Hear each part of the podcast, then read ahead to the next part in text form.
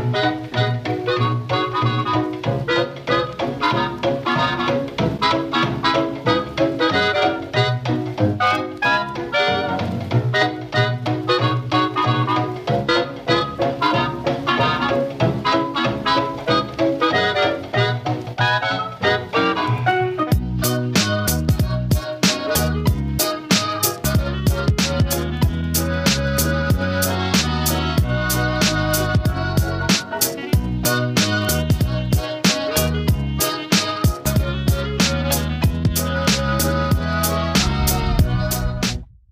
Hallo und herzlich willkommen zu einer weiteren Episode von Ressourcen FM, dem Podcast über Material- und Energierohstoffe.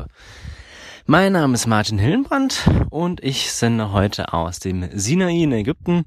Ich sitze jetzt gerade hier in der Sonne auf einem Stein in einem Wadi, während die Beduinen für uns äh, hier jetzt gerade das Mittagessen vorbereiten. Und ja, mal gucken, was der Tag noch bringt. Auf jeden Fall habe ich die letzten Tage damit verbracht, diese Episode hier vorzubereiten, was etwas schwierig ist, weil hier die Internetverbindung äh, über Richtfunk läuft und dann manchmal abbricht. Aber zum Glück habe ich es jetzt trotzdem hinbekommen und freue mich jetzt hier eine Episode aufnehmen zu können über den Rohstoff Sand. Weil wenn man in Ägypten ist, dann gibt's hier ganz viel davon und äh, ja, deswegen dachte ich mir, wäre doch ganz witzig, das hier zu machen. Ja, was viele nicht auf dem Schirm haben, ist, dass äh, Sand einer der wichtigsten Rohstoffe unserer Zivilisation ist. Und zwar ähm, ist es so, dass neben Wasser und Luft Sand der drittmeist genutzte Rohstoff ist, nicht erneuerbarer Rohstoff insbesondere auch ist, der eben ähm, eingesetzt wird, vor allen Dingen im Straßenbau und sowas. Und äh, pro Jahr werden zwischen 47 bis 49 Milliarden Tonnen abgebaut. Also muss man sich mal wirklich überlegen, 49, fast 60 Milliarden Tonnen, das ist unglaublich viel Material, was hier verwendet wird. 40 Milliarden Tonnen davon gehen äh, pro Jahr, also 2018 sind die Zahlen jetzt, 40 Milliarden Tonnen gehen allein in die Bauindustrie, also für die Herstellung von Zement oder in den Straßenbau und sowas. Neben äh, der Zement- oder der Bauindustrie wird Sand aber auch in anderen Bereichen eingesetzt, zum Beispiel beim Sandstrahlen. Gut, zugegeben, Sandstrahlen ist jetzt nicht, äh, wo man so mega viel Sand verbraucht, aber es wird hier trotzdem eingesetzt oder aber als Scheuer- und Poliermittel, insbesondere aber auch in der Glasherstellung, weil man eben Quarzsand nimmt und den einschmilzt für verschiedene Glassorten. Sand wird auf jeden Fall auch eingesetzt in der Wasserbehandlung, also insbesondere der Abwasserbehandlung, in so Senkbecken oder sowas, dann nimmt man den Sand eben um hier das Abwasser zu filtrieren. Außerdem wird es aber auch im Sandgussverfahren eingesetzt. Das bedeutet, man ähm, formt beispielsweise aus Styropor das Bauteil, das man haben möchte, versenkt das dann im Sand und füllt dann praktisch äh, das Metall in dieses Styropor rein. Das, das Styropor schmilzt dabei und landet dann einfach in der Schlacke, die oben abgeschöpft werden kann. Und dadurch kann man eben sehr gut äh, auch filigrane Bauteile äh, gießen und auch Sachen gießen, die vorher nicht möglich waren in dieser Form weil der Sand, der schmilzt nicht, sondern der gibt die, die Wärme relativ gut ab, wenn man den auch ähm, mit Wasser benetzt zum Beispiel. Und ähm, genau, dadurch, äh, da, da wird eben auch Sand eingesetzt, wobei der ja nicht verbraucht wird, sondern den kann man meistens nochmal verwenden. Mm, Ansonsten ein weiterer großer Einsatzort für äh, Sand sind die Silizium-Waver. Also in der Elektronik- und Halbleiterindustrie verwendet man ja sehr gerne Silizium, um äh, darauf Platinen äh, zu bauen und ähm, genau für verschiedene andere Einsatzzwecke. Und dieses Silizium gewinnt man meistens eben auch aus ähm, Sand heraus. Und das geht noch viel weiter. Es gibt ganz viele Einsatzzwecke für Sand, wo der eingesetzt wird. Sandkästen, ähm, ja, eigentlich äh, ist in so jedem Gebäude, Bauwerk, das die Menschen gebaut haben, fast überall wird Sand eingesetzt äh, als Fundament äh, unter den Straßen. Ähm, genau. Und wie schon gesagt, 40 Milliarden Tonnen davon äh, werden für die Bauindustrie alleine aufgewendet. Also man kann eigentlich sagen, ähm, das ist so der Hauptverbraucher dafür. Woher kommt denn der Sand? Ähm, bisher war es eigentlich, oder in den letzten Jahrhunderten war es immer so, dass der Sand äh, überall ja vorkommt. Also man hat eigentlich überall irgendwelche kleinen Vorkommen an Sand. Die sind mittlerweile zum großen Teil aufgebraucht. Deswegen exportiert beispielsweise Indien, ähm, ist der Hauptexporteur für Sand. Hier gibt es auch so eine äh, sogenannte Sandmafia. Also das ist einer der größten oder wahrscheinlich sogar die größte kriminelle Organisation von Indien, beschäftigt sich vor allem mit Sand und dem Baugewerbe. Und äh, die bauen eben in ganz Indien, insbesondere in den Flüssen, den Sand ähm, illegal ab. Also die klauen den Beispiel praktisch und verkaufen den dann. Und das ist so äh, heftig, dass 8000 ähm, Sandentnahmestellen oder Abbauorte in Indien bekannt sind, an denen eben der Sand aus den Flüssen zum Beispiel rausgeholt wird und rausgebaggert wird. Das sorgt in Indien zu großen Problemen, weil der Sand eben dort, ähm, ja, der ist eben da, um äh, zum Beispiel in den Flüssen auch dafür zu sorgen, dass die Erosion an den Rändern äh, gering bleibt oder aber natürlich wird er ins Meer gespült und äh, wird hier den normalerweise den Stränden einverleibt und wenn das jetzt unterbleibt, weil die den Sand hier vorher schon abbaggern, dann äh, erodieren dadurch die Strände. Ein weiterer großer Exporteur von Sand ist Marokko. Hier wird der Sand ganz oft auch in Handarbeit einfach abgegraben an den Stränden und verpackt und verkauft. Und es ist mittlerweile so schlimm, dass in Marokko 50 Prozent der Strände sandfrei sind. Das bedeutet, der gesamte Sand hier wurde abgebaut und eben äh, verkauft, was natürlich für die Tourismusindustrie besonders problematisch ist, weil äh, die marokkanischen Strände sehr viele Touristen angelockt haben. Und das Skurrile hieran ist eigentlich, dass äh, der Sand, um die Hotelanlagen zu bauen, in denen die Touristen wohnen, der wurde von den Stränden abgegraben und jetzt kommen die Touristen nicht mehr, weil natürlich die Strände keinen Sand mehr haben. Ja klar, will ich auch nicht auf so einem Steinstrand sein. Ein weiterer großer Exporteur ist Uganda und Uganda ähm, baut den Sand illegal am Viktoriasee ab, beziehungsweise ganz illegal ist das nicht. Und zwar gibt's hier einfach eine unklare Gesetzeslage. Keiner weiß so wirklich, wem der Sand im Viktoriasee gehört. Und Uganda sagt einfach, ja okay, solange das jetzt nicht bekannt ist, dann bauen wir den halt einfach ab. Und ein weiterer großer Exporteur, von dem man vielleicht sogar schon mal gehört hat, ist Australien. Australien ähm, nimmt den Sand vor allen Dingen auch aus dem Meer und exportiert ihn vor allen Dingen in die Arabischen Emirate, insbesondere nach Dubai. Wer ein wenig in den letzten Jahren aufgepasst hat, der hat ja mitbekommen, dass Dubai äh, sehr viel baut, also sehr große äh, Hochhäuser, der Burj Al Khalifa, glaube so wird er ausgesprochen, der braucht halt sehr viel Sand, weil der aus äh, vor allen Dingen Zement gebaut wurde aber auch große Aufschüttungsprojekte wie The Palm. Also The Palm ist eine große künstliche Insel im Meer in Form einer Palme. Wenn man das mal bei Google Earth eingibt, dann äh, sieht man hier auch ganz gute Bilder. Äh, The Palm wurde komplett aufgeschüttet aus Sand und The Palm hat mittlerweile auch einen Bruder, The Palm 2 und äh, The World, also ein großes Abbild der Weltkugel. Und das alles sind eben künstlich aufgeschüttete Inseln, die halt mit Sand aufgeschüttet werden. Jetzt fragt man sich, naja, Dubai, Arabischen Emirate, die sind ja an der Wüste, also können ja einfach Wüstensand nehmen, ne? davon haben sie ja genug. Das Problem hieran ist allerdings, dass eben dieser Wüstensand, der wird vor allen Dingen durch äh, Wind bewegt. Und dieser Wind, der macht ihn ganz, ganz fein und rund und schleift ihn am, eben ab. Also das ist, ähm, Wüstensand ist sehr rund und glatt. Und dadurch ist er nicht nutzbar, um zum Beispiel äh, Inseln aufzuschütten oder für die Bauindustrie, weil er einfach nicht äh, sich verfestigen lässt so gut. Und das hält nicht zusammen und ähm, die hatten das probiert bei The Palm 1 damit aufzuschütten und er war sofort wieder weg nach ein paar äh, Wochen. Deshalb müssen, mussten die hier eben normalen ähm, Sand aus dem Meer nehmen, der grobkörniger ist und der eben nicht so rund ist, sondern eckig ist, weil er dann besser zusammenhält. Und ähm, für The World, The World besteht insgesamt aus 300 kleinen Inseln für The World war einfach kein Sand mehr da, weil äh, The Palm 1 hat schon 150 Millionen Tonnen Sand verbraucht und ähm, für The World war dann einfach kein Sand mehr da. Hier musste dreimal so viel verwendet werden, also 450 Millionen Tonnen Sand. Und äh, das wurde vor allen Dingen aus Australien eben importiert. Also die sind mit großen Schiffen von Australien, haben die Sand äh, in die Arabischen Emirate nach Dubai gebracht und verkauft, um eben hier dann eine Insel aufzuschütten. Also total skurril. Man schippert einmal quer durch die Welt mit äh, einem Frachter voll mit Sand. Kann man sich gar nicht vorstellen eigentlich. Genau, äh, das ist natürlich ja ökologisch hochgradig problematisch. Auch äh, ökonomisch ist die Frage, ob das so sinnvoll ist.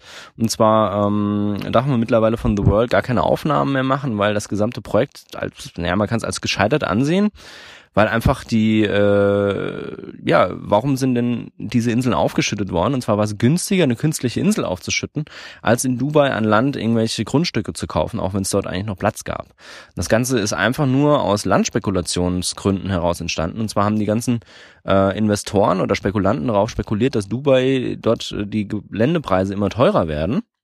Und deshalb ähm, haben die sich dort eben Grundstücke gesichert. Und das ging auch alles gut, solange wir noch in einem wirtschaftlichen Aufschwung waren. Aber jetzt durch die Weltwirtschaftskrise nach 2011, ähm, ja, sind die Preise eben gefallen und dadurch will eigentlich keiner mehr dort äh, groß Grundstücke für diesen Preis kaufen. Ähm, insbesondere auch die Spekulanten spekulieren nicht mehr drauf, weil natürlich nicht absehbar ist, wenn die Preise wieder massiv anziehen und äh, The World wurde jetzt eingestellt. Also das sind ganz viele Grundstücke, die darauf warten, dass sie verkauft werden. Und eigentlich will die gerade keiner kaufen. Und ähm, deswegen kann man sagen, das Projekt ist gescheitert. Außerdem ist es so, eine normale Insel, die entsteht ja über, über Jahrhunderte, Jahrtausende hinweg. Und dadurch stellt sich hier ein Gleichgewicht ein, also die Strömung ähm, formt das ja alles so, wie es für sie eben optimal ist. Also das ist ein, ein fein abgestimmtes Gleichgewicht zwischen äh, den Wellen, zwischen der Strömung, der Bewegung des Sandes, weil der Sand bewegt sich am Strand nicht nur vor und zurück, sondern auch seitwärts. Deswegen werden an manchen Ecken Strände weggespült und an anderen wird dann äh, der Sand wieder angespült.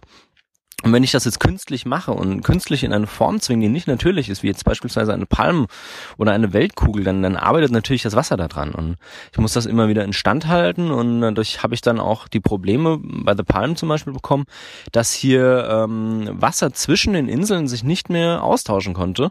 Und dadurch hatte man dort eben richtige Kloaken, weil das Wasser eben, ja, das war dann tot. Ja, und alles, was im Wasser drin war, ist tot gewesen. Dadurch hat das unglaublich angefangen zu stinken, weswegen die dann äh, das ganze Projekt nochmal umbauen mussten. Also die hatten außen dran Wellenbrecher um The Palm außenrum, um eben die großen Wellen davon abzuhalten, äh, hier die, die Inseln zu erodieren.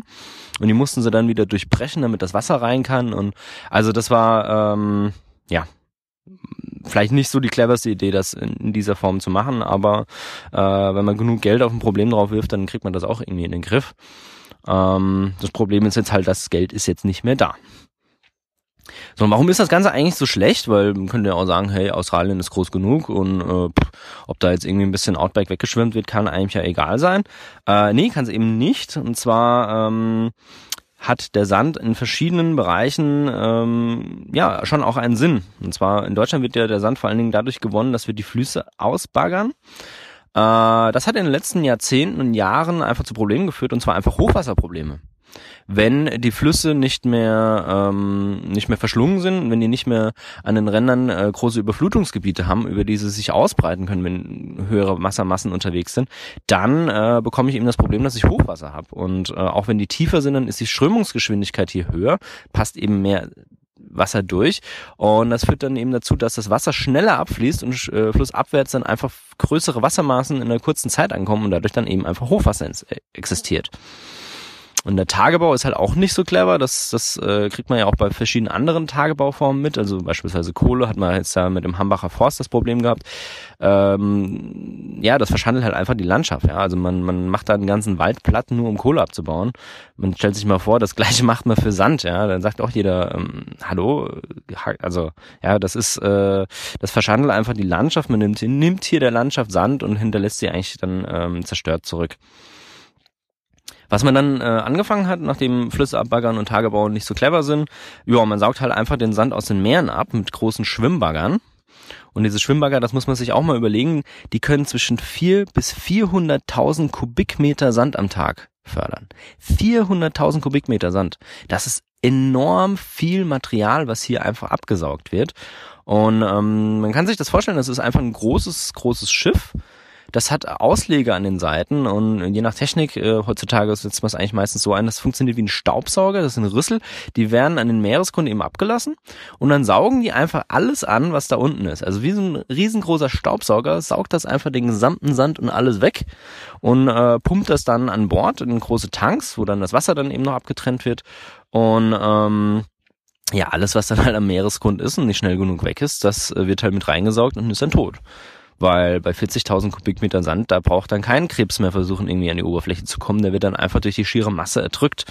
Und ähm, die wirbeln dadurch eben auch ganz viele Sedimente auf. Und hier in Dahab, wo ich gerade bin, eben am Sinai, ähm, da lernt man schon beim Tauchen hier bloß keine Flossenbewegung machen, weil wenn Sedimente aufgewirbelt werden, dann können die eben sehr, sehr schlecht für die Riffe sein oder auch für die Pflanzen, weil die können dann keine Photosynthese machen. Dadurch können dann gesamte Systeme, gesamte Ökosysteme absterben.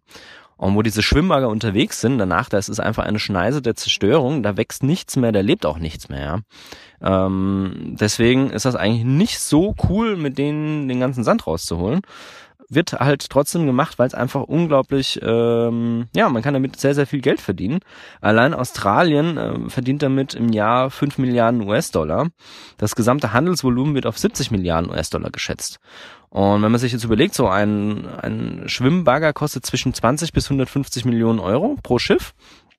Und äh, es gibt mehrere tausend Schiffe davon bisher, weil es natürlich, äh, wenn ich diese Investition tätigen kann, dann ist das dann sehr, sehr gut, weil ich muss dann eigentlich nur noch das Schiff bezahlen, die Crew bezahlen, Treibstoff bezahlen, aber den Sand, den muss ich niemandem abkaufen, sondern den kann ich einfach abbaggern.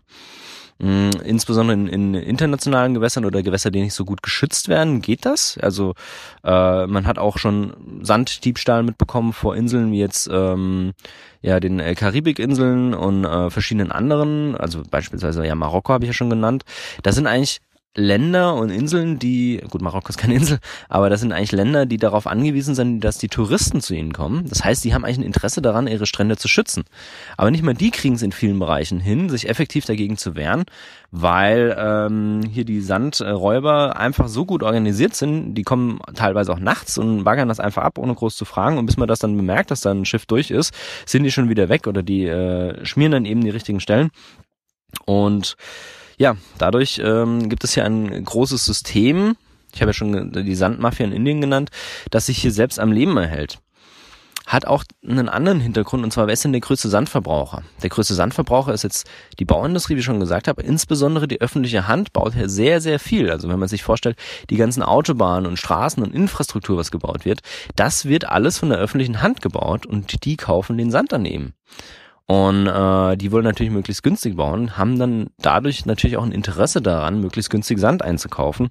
Und äh, ja, man kann sich das gut vorstellen, dadurch erhält sich das System natürlich selbst irgendwo ein bisschen am Leben. Es ist ähm, so, beispielsweise vor Indonesien wird auch sehr viel Sand abgebaut, weil äh, Singapur, hat man ja vielleicht mitbekommen, die haben einen äh, sehr großen wirtschaftlichen Fortschritt gemacht in den letzten Jahren. Dadurch sind sehr viele Leute nach Singapur gezogen, um dort zu arbeiten, wurden sehr große Gebäude gebaut und auch Landausschüttungen haben stattgefunden.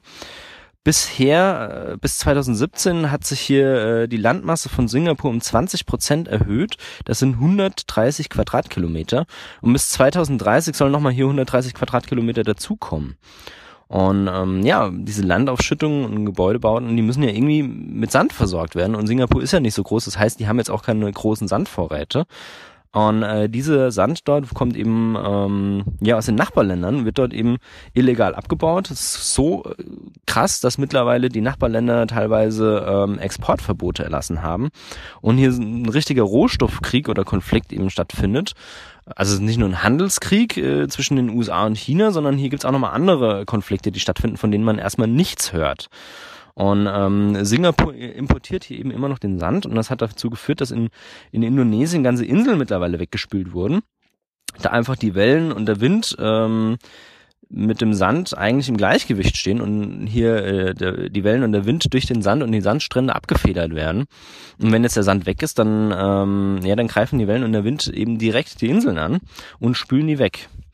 Und äh, dieses Gleichgewicht wird dadurch eben empfindlich gestört, dass hier ganze Inseln verschwunden sind. 25 von diesen Inseln wurden mittlerweile von den internationalen Karten gestrichen. Ja, und das hat auch noch andere Probleme, weil wenn eine Insel von einer internationalen Karte gestrichen wird, dann verändern sich die internationalen Seegrenzen. Und wenn sich diese internationalen Seegrenzen verändern, dann verändert sich auch der Anspruch auf Rohstoffe. Ja? Das bedeutet, Indonesien ist jetzt praktisch kleiner geworden, nur weil irgendwelche Leute hier den Sand abgesaugt haben. Und auf der anderen Seite Singapur wurde ein wenig größer, weil einfach die hier Land aufgeschüttet haben.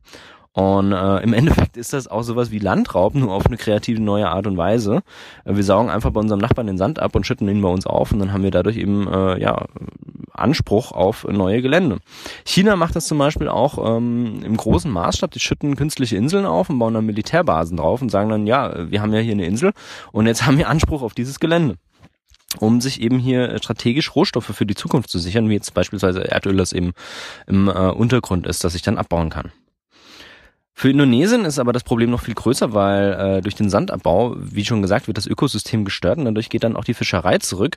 Und in Indonesien, ähm, insbesondere die ländliche Bevölkerung, die jetzt nicht in den äh, industrialisierten und äh, hochentwickelten Bereichen lebt, die sind darauf angewiesen, dass sie eben äh, Subsistenzwirtschaft betreiben und hier durch ihren Fischfang sich selbst versorgen. Und wenn die Fische halt weg sind, dann haben die ein massives Problem sich selbst zu versorgen oder auch ähm, Geld zu verdienen. Und äh, ja, eigentlich können die nichts dafür und ihnen wird hier der Sand äh, geklaut und ähm, dann eben Profit äh, maximierend verkauft. Indien und China habe ich auch schon mal äh, erwähnt, dass hier sehr viel Sand abgebaut wird bzw. verbraucht wird. Eigentlich in Asien gesamt, weil wir haben hier einen großen Bauboom. Die starke Verstädterung sorgt dafür, dass eben immer mehr gebaut werden muss und ähm, eben die Sandmafia hier in, in Indien hat auch den fast den gesamten Bausektor in der Hand. In äh, Bombay beispielsweise ist eigentlich die ganze, also man geht davon aus, man weiß es natürlich offiziell nicht, ja, man geht davon aus, dass die Stadtverwaltung eigentlich komplett in der Tasche ist von der, dieser Sandmafia und ähm, dass sie hier äh, eine der größten Verbrecherorganisationen sind man muss sich auch überlegen, das ist, das wird hier tonnenweise äh, der Sand an den Stränden abgebaut weltweit, ja. Das ist jetzt nicht, dass da irgendwie mal einen Sack voll Sand geklaut wird, sondern das ist wirklich so, dass die mit einem LKW kommen, einfach den LKW voll machen und wegfahren und das halt im Stundentakt das ist, das ist, also, ähm, das ist verrückt. Und in Marokko beispielsweise ist es sogar so, dass äh, der Besitz dieser Strände klar dokumentiert ist. Also die haben nur teilweise Papiere, in denen steht drin, das ist unser Sand. Aber sie können eben nichts machen, weil die ähm, Organisationen, die hier den Sand abbauen, einfach so mächtig sind, dass äh, die selbst hier mit Polizei und Co. einfach nicht dagegen vorgehen können. Man nimmt an, dass 75 bis 90 Prozent der Strände weltweit auf dem Rückzug sind ähm, und zwar nicht nur dort, wo der Sandraub stattfindet, sondern eben auch äh, durch die Bebauung in Ufernähe. Weil die Strände arbeiten, das habe ich auch schon gesagt, die arbeiten mit den Jahreszeiten. Beispielsweise ist der Strand im Sommer einfach dünner, also es ist kleiner, weil es hier dann weniger hohe Wellen gibt. Da ist die Wellenbewegung ähm, nicht so krass und dadurch sind die Strände etwas steiler und eben nicht so breit in die äh, Landschaft gehend. Aber im Winter haben wir eben hohe Wellen, die dann ähm, dicker und weiter ins Land reinspülen. Im Winter ist es dann vor allen Dingen so, dass hier die Wellen äh, höher und stärker sind, also haben mehr Energie. Und dadurch wird der Strand weiter und dicker, um eben diese Energie besser aufzunehmen. Das ist dann so, dass äh, die Wellen eben weiter ins Land reinlaufen, der Strand flacher wird und dadurch dann die Energie auf eine größere Fläche verteilt wird und äh, wenn ich jetzt hier eben die Ufer bebaue, dann können sich die Strände nicht mehr ausweiten und die Energie spült praktisch den Sand weg und erodiert dann eben auch hier die Gebäude oder die Fundamente. Und ähm, der Sand hat hier eben keine Möglichkeit mehr zu arbeiten. Das ist besonders problematisch, weil drei Viertel aller großen Metropolen in Küstennähe sind und auch drei Viertel aller Bewohner der Welt in Küstennähe wohnen. Äh, das ist halt nicht so clever. Man sieht das auch hier in Ägypten. Die bauen teilweise, teilweise ihre Restaurants eben direkt am Wasser, um äh, möglichst den besten Blick aufs Wasser zu haben. Und ähm, ja, dadurch wird aber eigentlich der, äh, der Strand zerstört und äh, dann auch irgendwann einfach diese Restaurants oder diese Gebäude weggespült. Viele reiche Länder versuchen dann durch künstliche Aufschüttung der Strände dieses Problem äh, zu lösen, aber das Ganze ist eigentlich nur eine Symptombehandlung. Also in, in Amerika wird das vor allen Dingen sehr gerne gemacht, ähm, dass die hier mehrere Milliarden US-Dollar allein in Florida beispielsweise investiert haben, um hier Sand aufzuspülen. Das hat aber dafür gesorgt, dass ähm, dass der Sand eigentlich innerhalb von ein bis zwei Jahren wieder mehr verschwunden ist, weil es einfach weggespült wurde.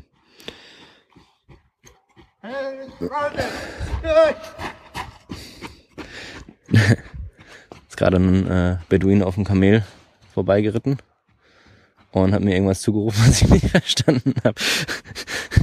okay, witzig. Ähm, ja, wo war ich gerade? Ach so, genau.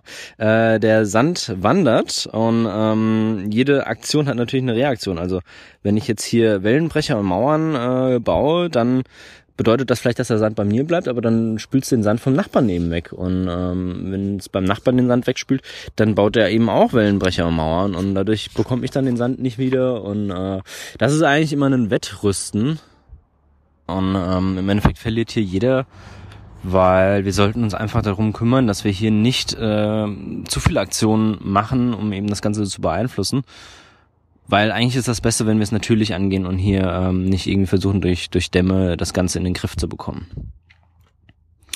Ich habe es vorhin schon mal aufgegriffen, woher der Sand denn eigentlich kommt. Sand entsteht eigentlich daraus, also 90 Prozent des Sandes, den wir haben, der entsteht daraus, dass Berge ähm, durch äh, Verwitterung, also beispielsweise im Sommer ähm, entspannt sich das Gestein und im Winter zieht es sich zusammen und dann läuft in die Ritzen Wasser rein, das dann auffriert und das sprengt dann richtig Steine hier raus und die werden dann immer kleiner und äh, werden dann ausgewaschen, landen dann in den Flüssen. Dann gibt's noch chemische Erosion, also löslich oder chemisch lösliche äh, Elemente werden eben abgewaschen und ähm, ganz oft bleibt dann nur noch Quarzsand übrig, äh, also SiO2, weil das halt relativ ja, das ist relativ ähm, resistent gegenüber chemischer ähm, äh, chemischer Erosion und äh, auch sehr hart. Also die Mooshärte ist hier bei sieben von zehn. Und äh, von SiO2 gibt's einfach sehr viel auch in der Erdkruste. Und der meiste Sand entsteht eben daraus, dass diese Berge verwittern, dass dann in die Flüsse gespült wird und die Flüsse das dann über eine sehr lange Zeit, also Jahrhunderte hinweg ins Meer spülen.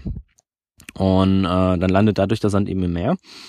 Und wenn man sich jetzt mal anguckt, äh, die USA haben seit der Unabhängigkeitserklärung im Durchschnitt einen Staudamm pro Tag gebaut. Pro Tag einen Staudamm. Das sind ungefähr 80.000 Staudämme. Und diese Staudämme halten nicht nur das Wasser auf, sondern die halten eben auch den Sand auf. Und äh, wenn man sich anschaut, wir haben 845.000 Dämme weltweit, die alle Sand und, Sand und Wasser aufhalten. Und äh, dazu kommt noch der Sandabbau in Flüssen, den ich schon genannt habe. Das bedeutet, dass 50 Prozent des Sandes der Erde nie im Meer gelandet ist, sondern direkt vorher ähm, schon abgebaut wurde. Und das sorgt eben dazu, dass äh, dieser Sand nicht in, in den Meeren landen kann und dadurch dann einfach auch hier die Meere, äh, die Strände nicht wieder neu aufspülen können und äh, ja, hier einfach die Strände nachlassen und einfach die Küsten erodiert werden. Wenn man sich das auch nochmal anschaut, durch den Klimawandel haben wir ja vermutet einen Anstieg des Meeresspiegels um 1 bis 1,5 Meter bis 2100. Zumindest waren das die alten Analysen. Ich glaube, die neuen sagen, dass es noch krasser ist. Und ähm, ja, schauen wir uns mal an, wie viele Menschen leben denn unterhalb von einem Meter Meeresspiegel, also einem Meter über dem Meeresspiegel. Das sind 100 Millionen Menschen. Wenn jetzt die Meere um 1,5 Meter ansteigen und die Strände als Barrieren der Energie der Wellen wegfallen, weil die ja die Energie aufnehmen und die Wellen bremsen, dann haben wir hier das Problem, dass 100 Millionen Menschen allein dadurch vielleicht zur Flucht gezwungen werden oder eben zur Abwanderung gezwungen werden. Und äh, wir verwenden den Sand hier für Beton und Straßenbau und äh, sehen den einfach an als kostenloses Gut oder sehr günstiges Gut. Ähm, ist ja auch so, dass der Sand nicht geschützt ist und ähm, so allgemein gut ist, ja. Wenn ich irgendwo Sand habe und den abbaue, dann juckt das meistens nicht wirklich jemanden. Die Wahrnehmung ist hierfür einfach nicht gegeben. Also wenn man sich anschaut, es gibt ja immer wieder Diskussionen zu Umweltschutz und Co. Und das ist eigentlich äh, nicht wirklich auf dem auf der Tagesordnung. Ja, Wasser äh, wird jetzt diskutiert. Land insgesamt wird diskutiert, also der Verbrauch vom urbanen Land wird diskutiert, aber Sand, das haben ganz wenige nur auf dem, äh, auf dem Schirm, dass es auch relevant sein könnte und hier ist die Debatte einfach noch nicht angekommen.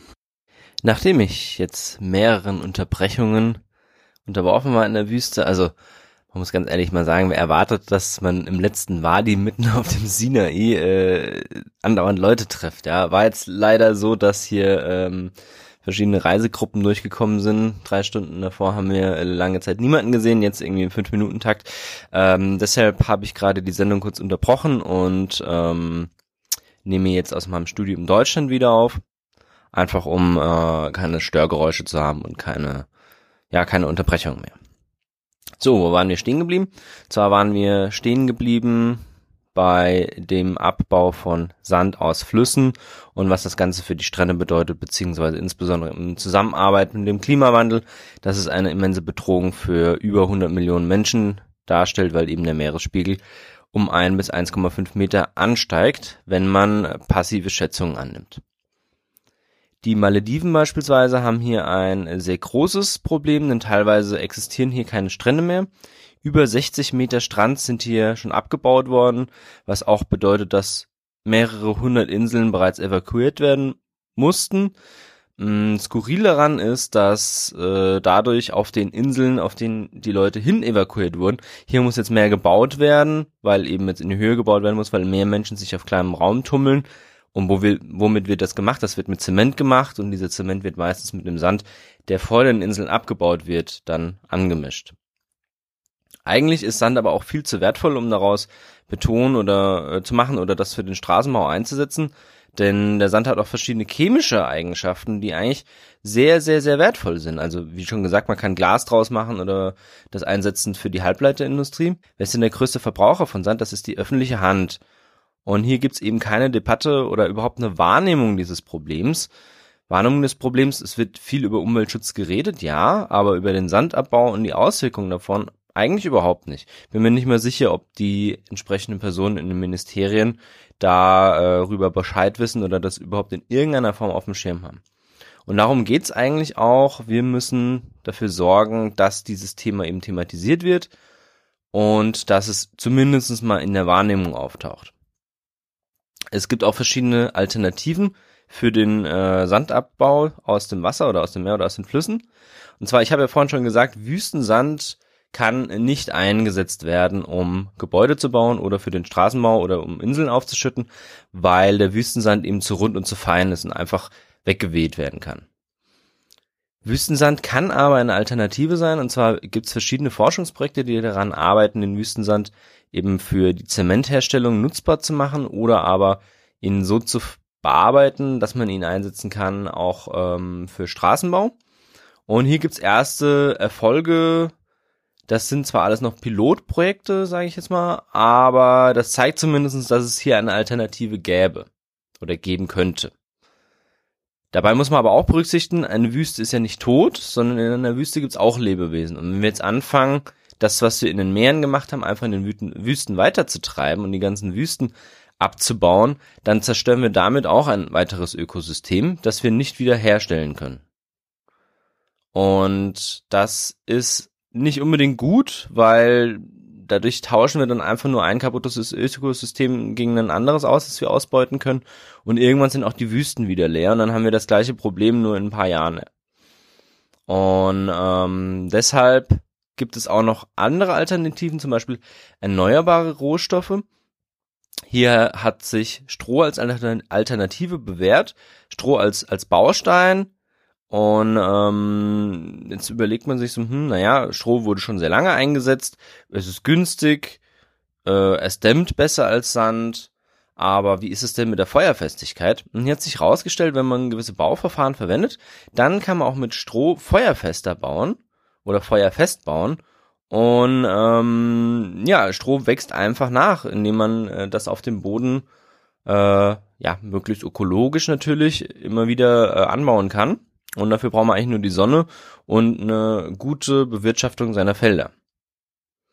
Stahl kann aber auch eine weitere Alternative sein. Und zwar ist hier der Vorteil, Stahl kann recycelt werden. Ich kann es aus meinem Gebäude später wieder rausholen und eben wieder einschmelzen und neuen Stahl draus machen. Und ähm, ja, das Problem beim Stahl ist eigentlich eher, dass natürlich das Eisenerz für den Stahl auch irgendwo herkommen muss und äh, wir dadurch begrenzt sind, dass es eben nur eine begrenzte Menge an Eisen gibt. Aber hier ist es zum Glück so, dass Eisen recht äh, häufig vorkommt, vielleicht nicht ganz so häufig wie Sand, aber es ist jetzt doch nur ein Rohstoff, den wir eigentlich in Hülle und Fülle haben. Insbesondere wenn wir ihn immer wieder recyceln und nicht in irgendeiner Form ähm, deponieren. Zement wird in der Realität eigentlich auch nur eingesetzt, weil die bisherigen Systeme darauf basieren. Das bedeutet, wir sind in unserer Industrie und in unserem Wirtschaftssystem daraus ausgelegt, mit Zement zu bauen. Und das ist ähnlich wie jetzt bei den erneuerbaren Antriebskonzepten. Solange wir die Tankstellen nicht haben, oder solange wir die Versorgung mit Zement haben und nicht mit anderen Rohstoffen, baut auch kein anderer damit. wenn man sich anschaut, die Abschlussarbeiten von irgendwelchen Architekturstudenten, die sind ganz oft mit alternativen Baustoffen. Nun, wie bauen sie in der Realität dann, wenn sie später mal in der Wirtschaft angekommen sind? Bauen sie alle mit Zement. Weil einfach die äh, Bereitstellung von Alternativen da noch nicht wirklich angekommen ist im Markt und es entweder teurer ist oder schwieriger ist und äh, die würden ganz gerne sehr oft mit alternativen Rohstoffen arbeiten, aber ähm, können es einfach nicht, weil das System, so wie wir es aktuell nutzen, eben ähm, den Zement favorisiert. Wie könnte man denn jetzt auch Sand wiederherstellen, wenn man sich überlegt, okay, wir können, wir können Stahl wieder einschmelzen und nutzbar machen? Vielleicht geht das Ganze ja auch mit Sand. Hier gibt es verschiedene Versuche, zum Beispiel Bauschutt oder sowas in Sand umzuwandeln. Aber wie wir vorhin uns schon auch angeguckt haben, das ist ja ein sehr, sehr, sehr langsamer und langer Prozess, bis aus Steinen ähm, dann später mal Sand wird. Und deshalb bietet sich das in erster Linie eigentlich nicht so an. Aber wenn man sich anschaut, Glas kann man wieder zu Sand machen. Und äh, hier gibt es ein Beispiel, und zwar gibt es ein Glass Beach in Amerika. Hier hat eigentlich eine städtische, ja, eine städtische Müllkippe, die einfach am Strand gebaut wurde. Man hat dort alles einfach am Strand abgeladen. Und das hat dazu gesorgt, dass äh, diese Glasflaschen aus dieser Müllkippe am äh, Strand zerschlagen wurden und die Scherben immer wieder gewaschen wurden und dadurch sich dann ähm, ein sehr bunter Sandstrand gebildet hat, der jetzt aus ganz vielen ganz feinen Glaspartikeln besteht. Und ähm, im Endeffekt ist ja Sand sowas wie Glas, also es ist Siliziumoxid. Und äh, von daher ist es jetzt chemisch eigentlich nicht mehr unterscheidbar von einem normalen Sandstrand, außer dass eben die einzelnen Körnchen unterschiedliche Farben haben und hier noch andere Materialien mit drin sind. Ähm, insbesondere wenn man sich jetzt auch überlegt, klar, wir recyceln unser Glas, aber ein Viertel des Glases landet trotzdem noch auf einer Deponie. Und hier wäre eigentlich ein Recycling besser, um das zum Beispiel zumindest für äh, die Zementherstellung zu nutzen oder aber um zum Beispiel Strände damit aufzuschütten solange der Sand, den wir aber von den Stränden abbauen, immer noch kostenlos ist, weil das ist ja ein Allgemeingut, ja, man kann das einfach wegnehmen, ohne dass jetzt da groß Konsequenzen folgen. Solange dieser Rohstoff Sand kostenlos ist, solange wird es sich auch nicht lohnen, jetzt irgendwie Glas zu recyceln und für die Zementherstellung zu nutzen, oder auch überhaupt andere Materialien einzusetzen, weil solange etwas kostenlos ist, kann es keinen Wettbewerb zu was anderem geben, ja. Außer das andere ist auch kostenlos. Und selbst dann habe ich, wie schon oben erwähnt, ähm, die Systeme sind aktuell auf Zement ausgelegt. Auch dann kann kein anderes Material damit konkurrieren, weil man dann erstmal die Systeme aufsetzen müsste und das würde ja Geld kosten und Anstrengungen. Schauen wir jetzt uns mal die chemische Komponente von Sand an. Und zwar habe ich jetzt gerade eben auch schon erwähnt, dass Sand aus Glas wiederhergestellt werden kann oder Glas in Sand umgesetzt werden kann. Das gilt natürlich nur für Quarzsand, aber meistens ähm, ist Sand auch, also wenn wir von Sand reden, dann meinen wir damit auch den Siliziumoxidsand, weil das einfach der ist, der am häufigsten vorkommt. Und zwar Siliziumoxid kommt in der Erdkruste sehr, sehr häufig vor es ist ein sehr hartes Material mit einer Mooshärte von 7 und es ist chemisch sehr resistent. Das bedeutet, bei einer chemischen Verwitterung ist das Siliziumoxid meist das, was zurückbleibt und Carbonate oder Gips äh, wird weggewaschen. Und entgegen der langläufigen Meinung ist Sand nicht gleich Sand, sondern für Sand ist eigentlich nur die Korngröße ausschlaggebend. Also wir brauchen ein Material, das aussieht wie Sand, was das chemisch dann ist, das ist nicht relevant für die Bezeichnung Sand. Zum Beispiel gibt es auch Carbonatsände, das ist CaCO3. Ähm, diese entstehen vor allen Dingen dort, wo Korallen und Muschel zu Sand umgewandelt werden, also weil Korallen eben ähm, absterben, abbrechen und dann eben auch zu Sandkörnchen zermahlen werden. Das sind dann meistens Carbonatsände. Olivin oder Basaltsand ist auch noch möglich. Das haben wir vor allen Dingen auf Vulkaninseln. Also wenn man so schwarzen, dunklen Sand hat, dann ist es meistens Olivin oder Basaltsand, der dann auch etwas wärmer wird, wenn man drüber läuft, aber auch sehr schön anzusehen ist. Oder aber in sehr, sehr trockenen Wüsten gibt's auch Gipssand. Warum sehr trocken? Klar, wenn, wenn Gips mit Wasser in Kontakt kommt, dann verwäscht er sich sehr schnell. Und äh, wenn wir eine sehr trockene Wüste haben, dann kann sich hier eben Sand aus Gips äh, vorkommen, äh, kann hier eben entstehen. Der Sand in der EU ist meistens aus Sandstein. Jetzt kann man sich fragen, okay, komisch, Sandstein. Ich dachte immer, Sandstein wird aus Sand gemacht. Ja, das stimmt. Allerdings ist es so, dass der Sand natürlich ja aus dem Gestein ausgewaschen wird, verwittert, in die Meere gespült wird, sedimentiert wird und dann durch äh, tektonische ähm, ja, Vorgänge zum Beispiel in ein, ins Gestein unten reingedrückt wird und dann wieder äh, durch andere tektonische Vorgänge irgendwo als Gebirge wieder äh, ans Tageslicht kommt. Und dieser Zyklus dauert ungefähr 200 Millionen Jahre.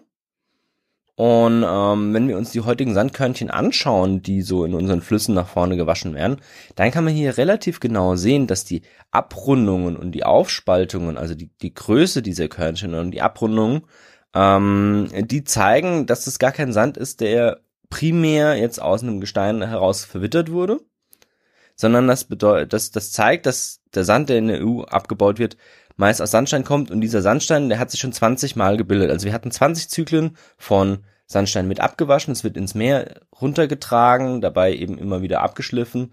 dann äh, sedimentiert es sich dort, wird ins Gebirge zurückgeschoben, als Sandstein wieder hergestellt und wieder abgewaschen.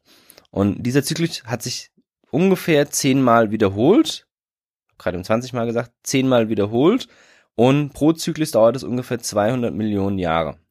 Das bedeutet aber, dass der meiste Sand, den wir hier in der EU haben, ungefähr halb so alt ist wie die Erde. Wenn man sich das überlegt, dann kann man wirklich nicht von einer nachhaltigen oder von einer sich wiederherstellenden Ressource sprechen, weil einfach es viel zu lange dauert, bis sich neuer Sand aus Gestein bildet.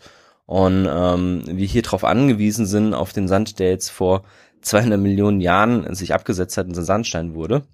Also dann kann man nicht wirklich davon reden, dass es ein, ein erneuerbarer Rohstoff ist, sondern dann ist es ganz klar, wie die meisten anderen äh, nicht erneuerbaren Rohstoffe, irgendwann ist hier Schluss mit dem Abbau. Ja, spätestens wenn wir alles rausgeholt haben, was sich in diesen Zyklen befindet, dann ähm, dauert es mindestens mal 200 Millionen Jahre, bis wir wieder solchen Sand haben, wie wir ihn heute haben. So viel dazu. Ich hoffe, es wurde euch bewusst, dass es vielleicht clever ist, sich darüber Gedanken zu machen, wie wir unseren Sand einsetzen, auch wenn der Sand selbst jetzt ein Rohstoff ist, bei dem man erstmal denkt, ist ja in Hülle und Fülle da. Aber beschäftigt ihr euch mit dem Thema. Diese Podcast-Episode ist ein guter Anfang. Und dann die Aufforderung an euch, redet mit den Menschen darüber. Erzählt in der Bar den Leuten davon, plaudert darüber, redet im Urlaub vielleicht auch mit den Restaurant- und Hotelbesitzern, die zu nah am Wasser gebaut haben. Macht den Leuten klar, Sand ist relevant und, und insbesondere im Urlaub die ganzen ähm, Hoteliers, teilweise verstehen die nicht, dass der Sand für sie relevant ist. Weil wenn der Sand weg ist, bleiben ihre Touristen weg, dann machen sie kein Geschäft mehr. Und wenn die zulassen, dass irgendwelche Konzerne oder irgendwelche Unternehmen oder auch nur Kleinstbetriebe anfangen, Sand von ihrer Haustür wegzunehmen, dann schaden die damit direkt dem Geschäft dort. Und deshalb, ähm, ja, redet mit Leuten drüber, man weiß nie, wo die Information mal landet und vielleicht schaffen wir es ja, das Thema ein bisschen mehr in den öffentlichen Diskurs zu rücken und äh, dass man sich hier drüber eben einfach auch mal Gedanken macht. Das heißt, auch wenn ihr Politiker kennt, redet einfach mal mit denen drüber. Ihr könnt auch gerne diese Episode empfehlen, aber ihr könnt auch gerne einfach nur mit den Menschen drüber reden und dann auch immer nachfragen, wenn ihr baut zum Beispiel, woher kommt denn der Sand? Wahrscheinlich werden das äh, die Unternehmen, die euch den Sand verkaufen, nicht wissen oder die euch den Zement verkaufen, aber einfach mal nachfragen, weil das schafft Sensibilität, das schafft Aufmerksamkeit und dann können wir überhaupt erst anfangen, ähm, wenn das Ganze in die, in die Wahrnehmung rückt, dann können wir überhaupt erst anfangen, hier an dem Problem zu arbeiten und neue Lösungen zu finden. Das war es soweit von meiner Seite. Entschuldigt wegen den Unterbrechungen immer zwischendurch ich habe für mich selbst gelernt, mache keinen Podcast in der Wüste, auch wenn du denkst, dass dort keine Menschen vorbeikommen, weil aus irgendeinem Grund sind auf dem gesamten Planeten immer Menschen unterwegs. Vielleicht probiere ich es nochmal irgendwann anders, irgendwo anders einen Podcast aufzunehmen, aber fürs Erste kann ich hier nur sagen, äh, ich werde im Studio bleiben wahrscheinlich, weil es einfach praktikabler und einfacher ist. So viel zum Thema Sand. Ich freue mich schon auf die nächste Episode und kann nur mich verabschieden mit den Worten, die wichtigste Ressource der Menschheit ist ein unsteter Geist.